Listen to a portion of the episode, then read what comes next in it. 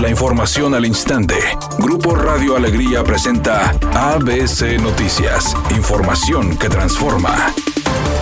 Nuevo León vivió el día más crítico al reportar 44 fallecimientos por COVID en 24 horas, cifras récord en los 135 días que van de pandemia en el estado. Así lo informó el secretario de Salud en el estado, Manuel de la O. Hoy en Nuevo León tenemos 715 personas con este virus y 44 defunciones. Prácticamente llegamos a 900. Y al paso que vamos, vamos a llegar a 1000 mañana pasado. Hago la analogía de un camión urbano que fue embestido por el tren y acabó con todas las personas que iban ahí en un día.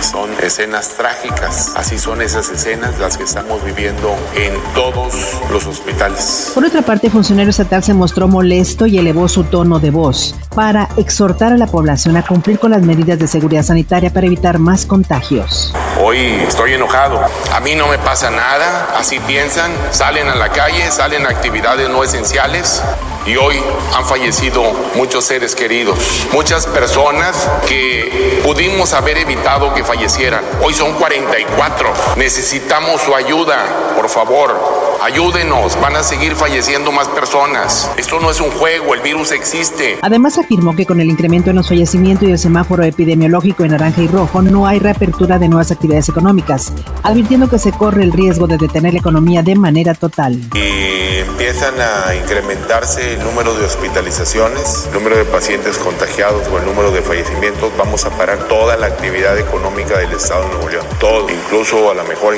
así como hizo Reynosa, suspender incluso algunos días en las tiendas de abarrotes y los supermercados si se nos incrementa el número de hospitalizaciones y contagios.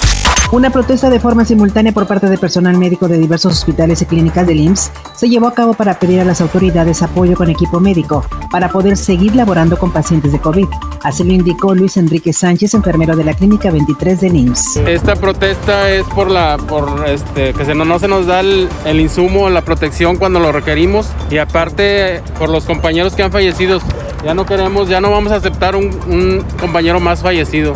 Que se nos queremos que se nos tome la prueba de COVID cuando lo necesitemos, porque a veces eh, nos quieren regresar a trabajar a pesar de, de, que traemos algún síntoma y que si no traemos todos los síntomas no nos quieren tomar la prueba. Aún sin embargo que nosotros manejamos pacientes positivos de COVID. Luego de la renuncia de Javier Jiménez Espriu como secretario de Comunicaciones y Transportes, el presidente López Obrador nombró a Jorge Arganis Díaz Leal nuevo titular de la dependencia. El ahora funcionario se comprometió a dar continuidad a los proyectos trazados por el gobierno de la Cuarta Transformación.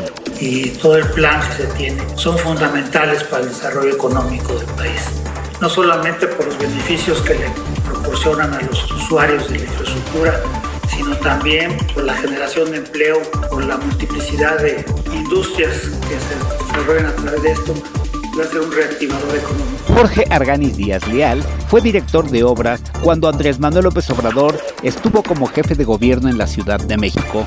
El panorama luce cada vez peor para los equipos de la Liga MX. Sin embargo, el torneo Guardianes 2020 sigue firme para celebrarse, incluso ahora que se dio a conocer que en Santos Laguna se confirmaron cuatro casos positivos de COVID-19. Mediante un comunicado compartido en las redes sociales de la liga, se informó de esta situación que sigue en aumento, principalmente en el cuadro de Torreón, en donde se han registrado la mayor cantidad de casos de este virus con 19. Disney ya no estrenará Mulan el 21 de agosto y por el momento no tiene nueva fecha. Ante la incertidumbre por la pandemia de COVID-19, la compañía prefirió no seguir reprogramando hasta tener la certeza de que la situación sea segura. Además, debido a esta emergencia sanitaria, los estrenos de Avatar y de Star Wars también fueron modificados.